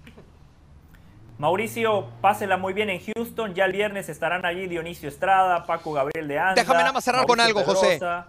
José. Sí. Rápido, na nada más. Para esto de la logística, lo que sí te voy a decir es, no vamos a ver en Copa Oro a una selección mexicana terminando un entrenamiento a las 9 de la noche con un traslado de 50 minutos y jugadores cenando a las 10.30 de la noche. Eso no va a pasar. Sí sucedió Oye. previo al partido contra Estados Unidos, inclusive lo reportamos completamente en vivo, porque nosotros en ese momento, cuando ellos estaban cenando, estábamos nosotros en eh, fútbol picante y eran 10.30 de la noche Sí. en Las Vegas, 11.30 de la noche en México. Y muy rápido, Estados Unidos estaba en recuperación en ese momento, o ya estaban casi todos dormidos. Viernes 10.30 de la noche en Houston. Ahora sí, ¿vas a pagar la cena, Tocay? ¿O me voy ya eh, con los alimentos hechos para no sufrir? Ay, Tocayo, mira, Porque en Las este, Vegas no vi nada de esperemos- nada. Esperemos que En cambie un Vegas no poquito el verano, ¿no? nada. Que cambie un poquito la cara de, de- de- de selección mexicana y tendremos tiempo para, para cenar y ganas para cenar, porque lo que hemos vivido a lo largo de los últimos días ni te cuento. Eh, Mauricio Imay, muchísimas gracias y no se preocupe, en Glendale la va a pasar mejor. Allá nos vemos, Mauricio Imay, muchos éxitos y mañana nos reencontramos nuevamente Será aquí un gusto. en Jorge Ramos y su banda. Seguro. Un abrazo. Abrazo. Don Mauricio Imay, un reportero siempre bien informado y lo más importante, buena onda. Sí me dolió que Imay me haya tachado de mala leche. Es el único que realmente me, me tocó las fibras. Pero me quiero quedar con la pregunta que hacía usted, Toño Valle. Y arranco con usted, Sí. querido Toño Valle. Sí. Usted le preguntaba a Imay sobre la continuidad de Jimmy Lozano después de Copa Oro. Si pasara por usted la decisión Antonio Valle, hoy, que hay que tomar una decisión con convicción, usted dice, la continuidad está supeditada al resultado en Copa Oro o de una vez y por todas dice, apostemos por Jimmy Lozano como entrenador para el Mundial de 2026. Yo sí creo que es un fantástico casting, ¿no? Es una gran oportunidad el tema de la Copa Oro. O sea, a ver, no en las mejores condiciones, ¿no? Porque llegas y en poco tiempo tienes que ofrecer respuesta, pero sí creo que si el tiempo está corriendo, porque reitero, el comisionado siempre habla en cuanto a meses restantes o los meses que faltan para que arranque el próximo mundial. ¿no? O sea, me queda claro que tiene un reloj de arena gigante en su oficina o un reloj digital gigante contándole ahí los días para que para arranque la Copa del Mundo. Yo sí creo. Es más, yo creo que no hay elemento en toda la Copa Oro, ¿eh? jugador, técnico, lo que sea, que se esté jugando más o que pueda aprovecharla más que el Jimmy Lozano. Porque si Memo Ochoa tiene una mala copa, ahora no va a ser sustituido en el, en el arco mexicano, porque si Edson Álvarez continúa por la calle de la amargura, tampoco va a perder su puesto, ¿no? Como referente en la mitad de la cancha del equipo mexicano, porque los jugadores de la selección de Estados Unidos, que son parte de este equipo B, diagonal C, pues estarán jugando el puesto, pero habrá otras oportunidades para después ganarse algún llamado, pero nadie se juega más el puesto o nadie está, tiene más en juego, tiene más puestos sobre la mesa que Jaime Lozano en la Copa Oro que vendrá eh, a continuación. A mí me parece que si hace un buen trabajo, si hace un buen papel, me parece que es la opción, es la opción para llegar a ese banquillo nacional, porque sí creo que van a tratar de apostar por un técnico mexicano, es ¿eh? sí creo que van a buscar la manera de apostar por un técnico nacional no hay demasiados, más allá de ese amor de Arragorri a Nacho Ambriz que no sabíamos que existía, ¿no? Pero tampoco es que haya tantos entrenadores mexicanos. Y yo sí creo que Lozano, con una buena Copa Oro, porque el tiempo presente ¿no? o las cuestiones recientes siempre terminan influyendo en el directivo mexicano. Y esa, y esa medalla olímpica también que ahí tienen el palmarés, lo pueden llevar a que se quede ahí con ese, con ese lugar. Eli Patiño, cuando llegó Coca, usted y yo coincidíamos que el idóneo era Guillermo Almada, pero el contexto cambió. Ahora está Jimmy Lozano, se viene la Copa Oro. ¿Usted le daría la chance de continuar después de Copa Oro o usted regresaría a lo que siempre ha sido su plan inicial para usted, Guillermo Almada? creo, que lo dije el martes, ¿no?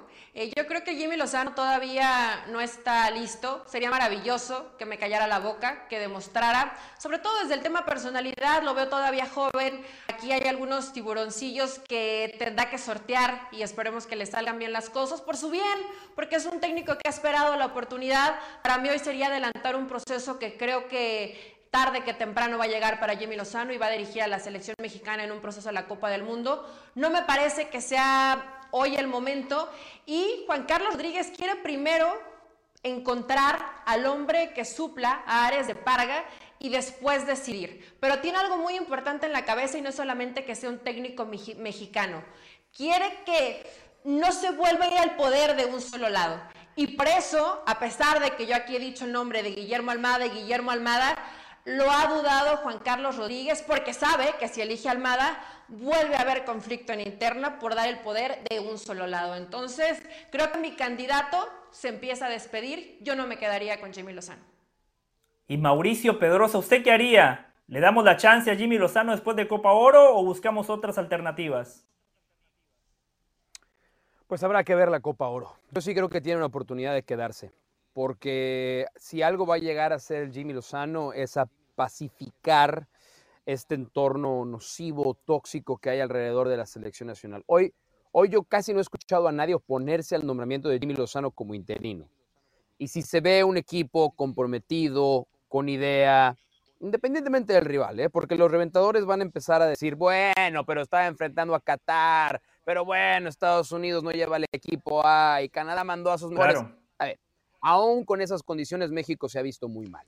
Pero si se ve bien independientemente del rival y sobre todo se nota, lo que no se notaba con Diego Coca, que, había, que existe una conexión entre cuerpo técnico y jugadores. No había conexión entre cuerpo técnico y jugadores en el caso de Diego Coca. Yo también por eso insisto que tiene que ser un técnico mexicano. Ni el Tata Martino supo llegarle al jugador mexicano, ni Diego Coca supo hacerlo. A Osorio le costó trabajo. Creo que el Jimmy lo puede hacer. Y si se nota que lo puede hacer, yo lo consideraría. Pero ahorita no hay respuesta. Ahorita nadie puede dar una respuesta con certeza porque tenemos que ver cómo se desarrolla el próximo mes. Ya tenemos la pausa encima. Yo voy a opinar al respecto. Y Eli y Toño, no me olvidé de ustedes. ¿eh? Ustedes todavía no opinaron del América. Jardiné hoy será presentado como director técnico de las Águilas y ya le están buscando reemplazo. Al volver opinamos de esos temas y de mucho más aquí en Jorge Ramos y su banda. Hola, soy Sebastián Martínez Christensen y esto es Sport Center ahora. Empezamos hablando del fútbol mexicano, más específicamente las Águilas del América. Siguen sin conocer la victoria en esta pretemporada en el Tour Águila, llevan dos partidos, dos derrotas, perdieron 1 a 0 ante los Rayados precisamente del Tan Ortiz. En América guardan por el debut del nuevo director técnico Andrés Jardiné, quien fue presentado el día de hoy. Hablamos ahora del León porque tiene nuevo delantero Federico Viñas, delantero uruguayo que no vio tanta acción en la América, el nuevo refuerzo del conjunto de León. Viñas viene de ser convocado a la selección uruguaya para su partido ante Cuba, aunque no vio acción debido a que sintió una sobrecarga muscular. El delantero uruguayo buscará ganarse la titularidad en el conjunto del Arcamón. Finalizamos hablando del draft de la NBA porque es un draft especial, porque tenemos un talento generacional como el francés Víctor Wembanyama. Está claro que mide 7'5. Su físico impone, pero es tanto más que eso. Para un hombre de ese tamaño, la manera en la cual maneja la bola no es común. La capacidad psiquiodra que tiene no se ve. El básquetbol ha evolucionado y los San Antonio Spurs lo van a elegir con la primera selección general. No sé si ese plantel de San Antonio tiene el talento suficiente, pero al menos Wemby piensa y confía en que puede guiar a los Spurs un campeonato. Confianza no le falta, no lo culpo, porque es uno de los talentos más prodigiosos que hemos visto tal vez el más importante desde LeBron James. Precisamente este draft de la NBA ustedes lo podrán vivir por la pantalla de ESPN Deportes este jueves 8 de la noche, horario del este, 5 de la tarde, horario del Pacífico. Allí estaremos de primera mano para brindarles todos los detalles. Esto fue Sport Center ahora.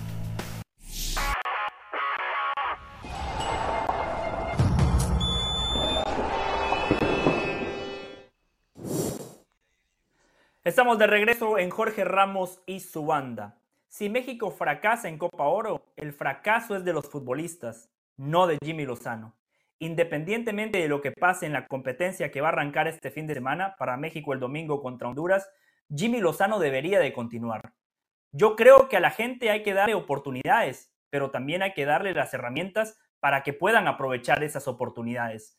A mí me hubiese gustado que Jimmy Lozano hubiese tenido tiempo para él dar su convocatoria, él elegir su grupo de futbolistas y fundamentalmente que tenga tiempo para trabajar. Los entrenadores necesitan tiempo para aplicar cualquier método, para aplicar un libreto. El futbolista necesita tiempo para asimilar los conceptos del nuevo entrenador. Yo le daría la chance a G. Lozano de dirigir la Copa América de 2024, que para mí ese es el gran examen de México, o en líneas generales el gran examen de los equipos de la CONCACAF.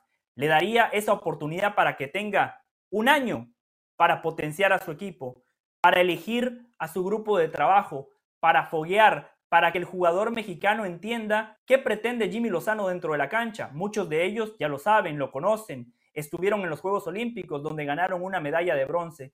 Para que los directivos hagan las cosas de buena manera, para mí las decisiones se tienen que tomar por convicción, no nada más es de ir tirando la basura debajo de la, alfombra o poniendo pañitos de agua tibia. A Jimmy Lozano hay que darle la oportunidad, pero reitero, con todas las herramientas. Yo lo dejaría hasta la Copa Oro, perdón, Copa América de 2024 y coincido con lo que decían mis compañeros. México necesita un técnico mexicano.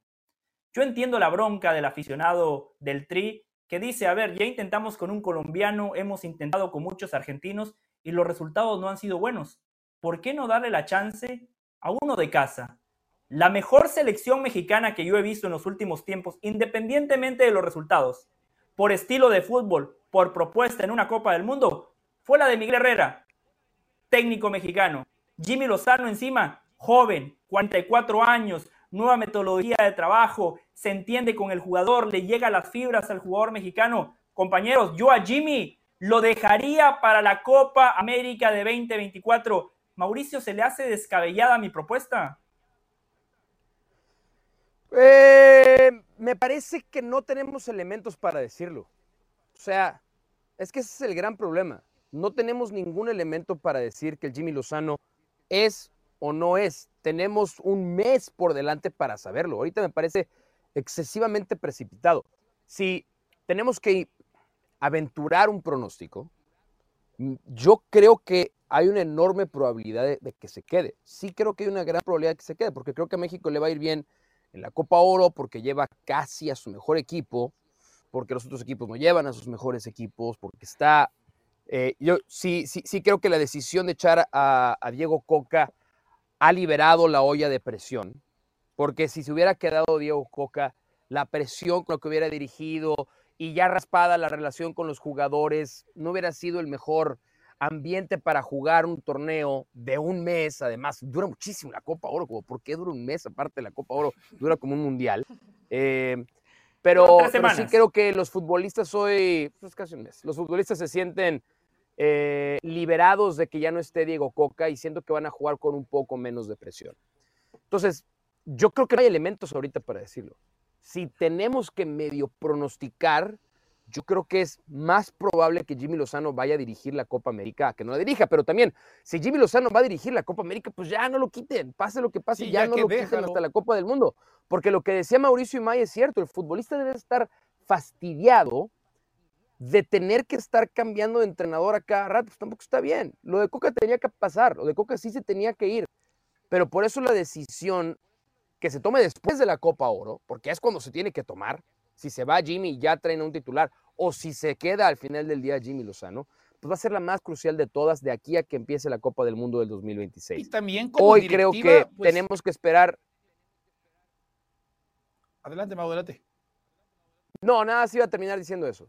Sí. Yo sí creo que no, hoy no, no tenemos ningún elemento para opinar si Lozano es o no es el idóneo para el largo plazo. Pero sí creo que cuando se tome la decisión, se tiene que tomar tomando, pensando que va a ser la definitiva hasta que arranque el Mundial. Sí, porque como directiva, ¿no? Si estás apareciendo acá de a rato, ¿no? También, o sea, el propio comisionado no le sirve de nada. Bueno, ya corté un proceso. Vamos a poner un interino. Ahora vamos a eh, otorgarle un año más para después volver a evaluar. O sea, como directiva, pues también qué impresión estás dando, ¿no? Eso aparente, eh, ese arrojo aparente, ¿no? De decir, ¿sabes qué? Hasta aquí tiene que llegar el ciclo de Diego Coca pues termina pasando de lado si otra vez estableces un condicionante para el próximo año. O sea, tampoco creo que Juan Carlos Rodríguez quiera ser recordado como el que cada rato tenía que aparecer a dar mensajes para, sí, sí se queda, sí se va, ahora traemos otro nuevo y ahora busquemos por otro lado. O sea, yo sí creo que justo al quien decida poner a, a partir de este momento o cuando se tome la determinación de quién sea el hombre que se va a quedar, sí creo que va a haber mucho respaldo, ¿eh? porque no creo que la ¿Y si hay otro quiera 7 estar a cada 0 en Copa saliendo. América 2024? Pues es que, pues Pero no, Pues no va a ser ni Jimmy ni nadie. Sí. No sostiene a nadie, ni- a ningún entrenador si llega a pasar eso. ¿no? Claro, por eso lo digo, Eli. Eh, ¿Y Eso es lo sabes que le qué? digo a Toño. Yo sería, eh, mira, viendo un escenario ideal y positivo, si a México le llega a ir bien en Copa Oro, el equipo se ve bien futbolísticamente, entienden la idea, Jimmy Lozano es una buena persona y es un tipo que se ha preparado, entonces que pueda lograr hacer un buen grupo y que futbolísticamente el equipo funcione. Si yo soy Lozano, me siento con Juan Carlos Rodríguez y le digo, ok, hice bien mi chamba, y Juan Carlos le dice, ¿sabes qué? Te quedas con la selección. Entonces ahí Jimmy tendría que exigir que el proceso se respete, porque yo creo que en la Copa América va a exhibir tus carencias. Y va a ser muy peligroso que te dejen de aquí al 2024 y después, oye, te exhibieron, no me diste resultados, te vas. O sea, también ahí el técnico tendrá que exigir que ya la competencia va a ser distinta, van a exhibir tus carencias y te tengan que dar continuidad. Creo que eso sería lo más importante, José, porque hoy decir se queda hasta el 2024, sea el Jimmy o el que sea, si en la Copa América no te va bien, ¿qué va a pasar? Claro. Pero yo lo que digo es que sería sumamente injusto juzgar a Jimmy por los resultados de Copa Oro cuando no tuvo tiempo para trabajar, cuando él no ofrece de otra. convocatoria. Pero Pero también, pero también Pero- le puede, pero- tiene la suerte de que pero conoce la base. No hay potenciar, José. Pero por otro lado también es muy Sí. positivo, porque a ver, bien, llegas a un torneo, te armaron la convocatoria, te pones a trabajar inmediatamente en partidos oficiales cuando de otra forma no hubieran llegado. Estados Unidos no presenta su mejor equipo, Canadá tampoco Sí. presenta su mejor equipo. O sea, para mal le puede jugar en contra, pero para bien hay muchas cosas positivas, ¿eh? O sea, por donde Sí, le sí. es un catalizador, es un acelerador para Pero a ver, los dos es que dice, dice, dice José que no se le debe de juzgar negativamente y que el fracaso de la selección no es su fracaso. Pues entonces el éxito tampoco es su éxito. Sí, No, no, no, el fracaso es de los futbolistas, no de Jimmy. A eso Por me eso, y refiero, el Mau. éxito, sí, pero si les va bien, vas a decir, no, está, Jimmy Lozano se tiene que quedar. Entonces, si el fracaso No, es de los futbolistas, digo el éxito también es de los futbolistas. Jimmy. Bueno, el, a ver, es que, es que por eso, por eso me parece que la decisión no es nada sencilla. No vamos a tener ningún otro elemento para juzgar a Jimmy Lozano, porque aparte la historia se ha repetido mil veces que aquellos que les va bien en selecciones con límite de edad no necesariamente les va bien en equipos A o en selección mayor. Pregúntenle a Chucho Ramírez y pregúntenle al Potro Gutiérrez, que nunca pudieron y recibieron oportunidades y nunca se pudieron afianzar. Entonces, del Jimmy nos estamos, le estamos agarrando las piernas al Jimmy para que nos arrastre el éxito, porque ganó una medalla eh, olímpica. Porque cuando tuvo que dirigir a Necaxa y a Querétaro no le fue bien. no le fue bien. ¿Fue todo su culpa? Pues no. Querétaro ganó Como un todo el título. negocio, como a lo mejor no todo la culpa, no le fue bien. No le fue bien ni en Querétaro y no le fue bien en Necaxa tampoco. O sea, le está pasando y le puede llegar a Si pasar bien en lo Querétaro, ahí mismo seguiría. que le pasó, claro, por supuesto que ahí seguiría, no le fue bien. Le, le puede pasar lo mismo que a Chucho Ramírez y que al Potro Gutiérrez. El gran problema es que ahorita no hay más. No hay absolutamente ninguna otra esperanza en el corto plazo para decir, a ver cómo les va. Porque la otra solución es, pues está Miguel Herrera, traer a Javier Aguirre, que es algo que ya hemos hecho y con No. lo que nos hemos estampado siempre, ¿no? Entonces, pues vamos a ver cómo le va, cómo reaccionan, cómo le reaccionan los jugadores y ahí nos daremos una idea si desde que eso sigue siendo para mí clave. O sea, para mí los éxitos y fracasos en selecciones nacionales, no nada más en México, sino a todos niveles, pasan primero por la química entre, entre entrenadores y jugadores.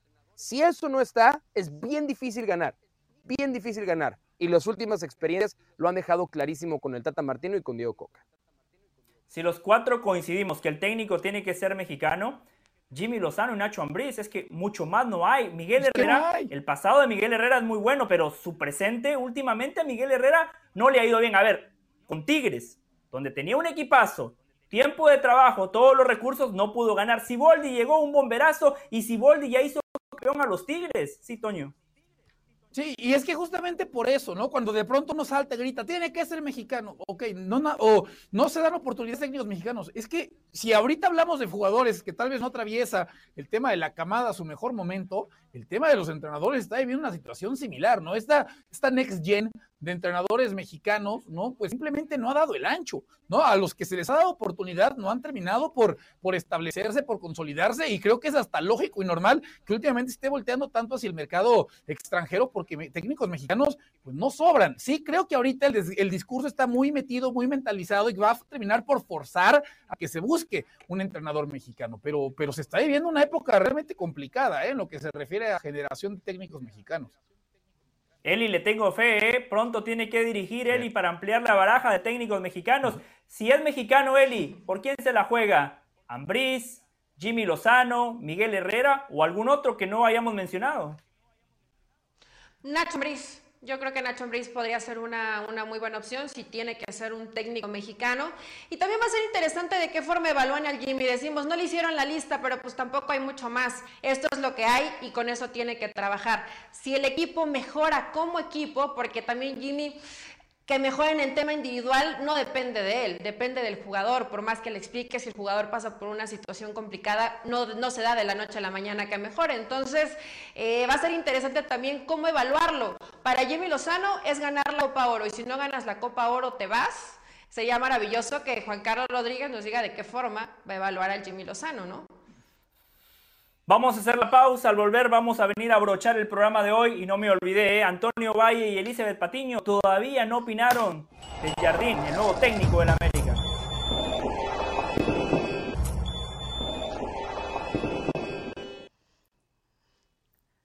Hay un tema del cual mis compañeros, o mejor dicho, dos de mis tres compañeros no opinaron. Para darle a la gente un poquito de contexto, para la gente que recién se suma a Jorge Ramos y su banda y que ya se prepara para disfrutar de cronómetro y de ahora o nunca. Estábamos con nuestro compañero César Caballero hablando de la llegada de la presentación de Jardiné, que en este momento el técnico brasileño está siendo presentado de manera oficial como nuevo entrenador de las Águilas del América. De manera paralela, Mauricio Pedrosa nos comentaba que la directiva del América ya está sondeando el mercado, que ya le está buscando sustituto a Jardiné en caso de que las cosas no vayan bien. Eli Patiño, ¿qué opina de eso? Un entrenador que está siendo presentado y ya hay plan B, ya hay plan C.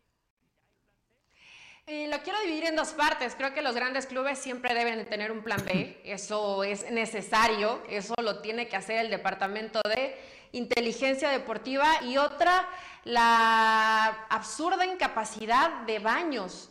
Porque hoy hablamos de que llega Jardiné y que tuvo América dos o tres semanas sin, sin entrenador. Pero Ortiz era de la gente de adentro, o sea, ni siquiera hubo esa capacidad, ya estamos hablando de años donde lamentablemente Santiago Baños no ha tenido esa capacidad de negociación para encontrar un técnico que sí dé garantías para el América. Fernando Ortiz salió y fue coincidencia y le salvó un poco el pellejo, ¿no? En ese momento, pero hoy eh, me queda claro que lo de Jardiné fue, ponlo porque ya no nos queda de otra y el tiempo está encima, no hubo una planeación, no sé en ese orden de elegibles en qué lugar estaba Jardiné, pero ¿sabes qué, José?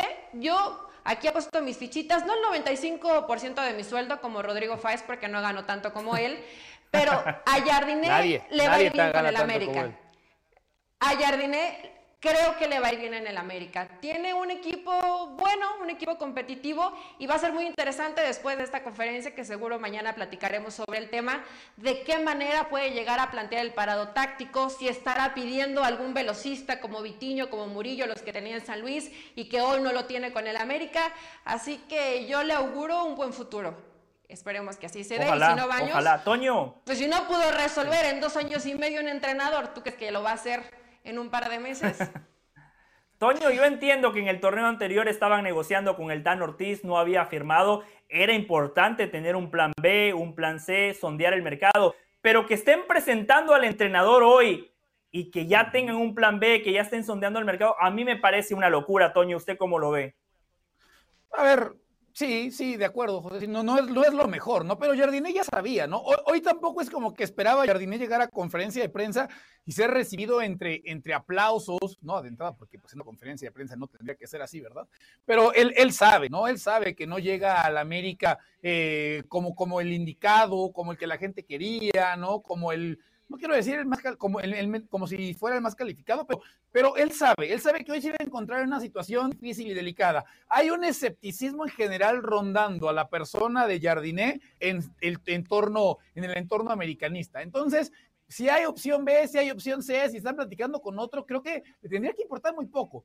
No, o sea, sin tener la intención, porque hace dos meses y medio no había forma alguna de que Jardiné se imaginara sentado en el banquillo americanista, ya llegó. ¿Cómo fue que llegó? De rebote, como me digan, porque otros dijeron que no, porque otros batearon a la América, pero llegó. Así como Fernando Ortiz también llegó, se fue solar y otros batearon a la América y él se terminó por, por quedar. Y creo que Jardiné irá con esa, con esa actitud, ¿no? Tiene que tratar de hacer oídos sordos, tendrá que tratar de bloquear todo lo que pueda llegar a salir de afuera, tendrá que tratar de bloquear si los primeros resultados no son los más eh, indicados y se tendrá que concentrar en trabajar, porque por hora del destino, por rebote, por descarte por lo que sea, está sentado en un banquillo donde no había forma alguna que él se pudiera haber imaginado hace unos meses. Mauricio, Jardinet tiene muchos desafíos, ¿no? Poco tiempo de trabajo, el torneo arranca en 10 días, pero para mí tiene también una gran oportunidad, tomando en cuenta el sistema de competencia del fútbol mexicano. Va a tener cuatro meses hasta que arranque la liguilla, tiempo suficiente para que el equipo juegue a lo que él pretende. Y otra ventaja, cuando hablamos de plantillas en el fútbol mexicano, quitando la de Tigres, la de Monterrey, Después yo no veo otra plantilla que supere a las Águilas de América. Y al final de cuentas, esa es una ventaja para cualquier entrenador, contar con recursos. Sí, sí, sí, sí es una ventaja. Eh, pero yo, yo la, la, sensación que tengo es que Andrés Jardín, si comienza la temporada empatando, perdiendo, perdiendo en casa, nadie se va a acordar que tuvo dos semanas para preparar el equipo, nadie se va a acordar que no fue su culpa, que llegó faltando poco tiempo. Si después del x Cup el equipo no levanta, nadie se va a acordar. Si no empieza a dar resultados inmediatos, va a ser de los técnicos del América que menos paciencia va a tener. Menos paciencia, porque la manera en la que llegó, y no es su culpa, esto no es absolutamente su culpa, él va a ser una víctima de cómo se dieron las cosas. Así es que yo no soy muy optimista de que, y, y creo que mucho va a depender de cómo va a querer jugar. Si va a querer jugar como jugó en San Luis, más te vale ganar. Porque si no vas a jugar bien y no vas a ganar, 8 o 9 partidos, vendrá después Leagues Cup y a ver cómo le va, pero no, yo no creo que vaya a haber mucha paciencia con, con Andrés Jardín. A ver qué dice sobre su conferencia de prensa. Seguramente rescataremos todas sus palabras en ahora o nunca dentro de media hora. Va a jugar con un 4-3-3, como jugaba con Brasil, ofensivo, propositivo, sacando a los laterales yo creo que vamos a ver a un América espectacular. Después habrá que ver si los resultados lo acompañan Mauricio Pedrosa, Elizabeth Patiño, Antonio Valle, José del Valle y el enorme equipo de producción de Jorge Ramos y su banda. Les damos las gracias. Quédese con cronómetro. Nosotros nos vemos mañana a las 4 del Este, 1 del Pacífico.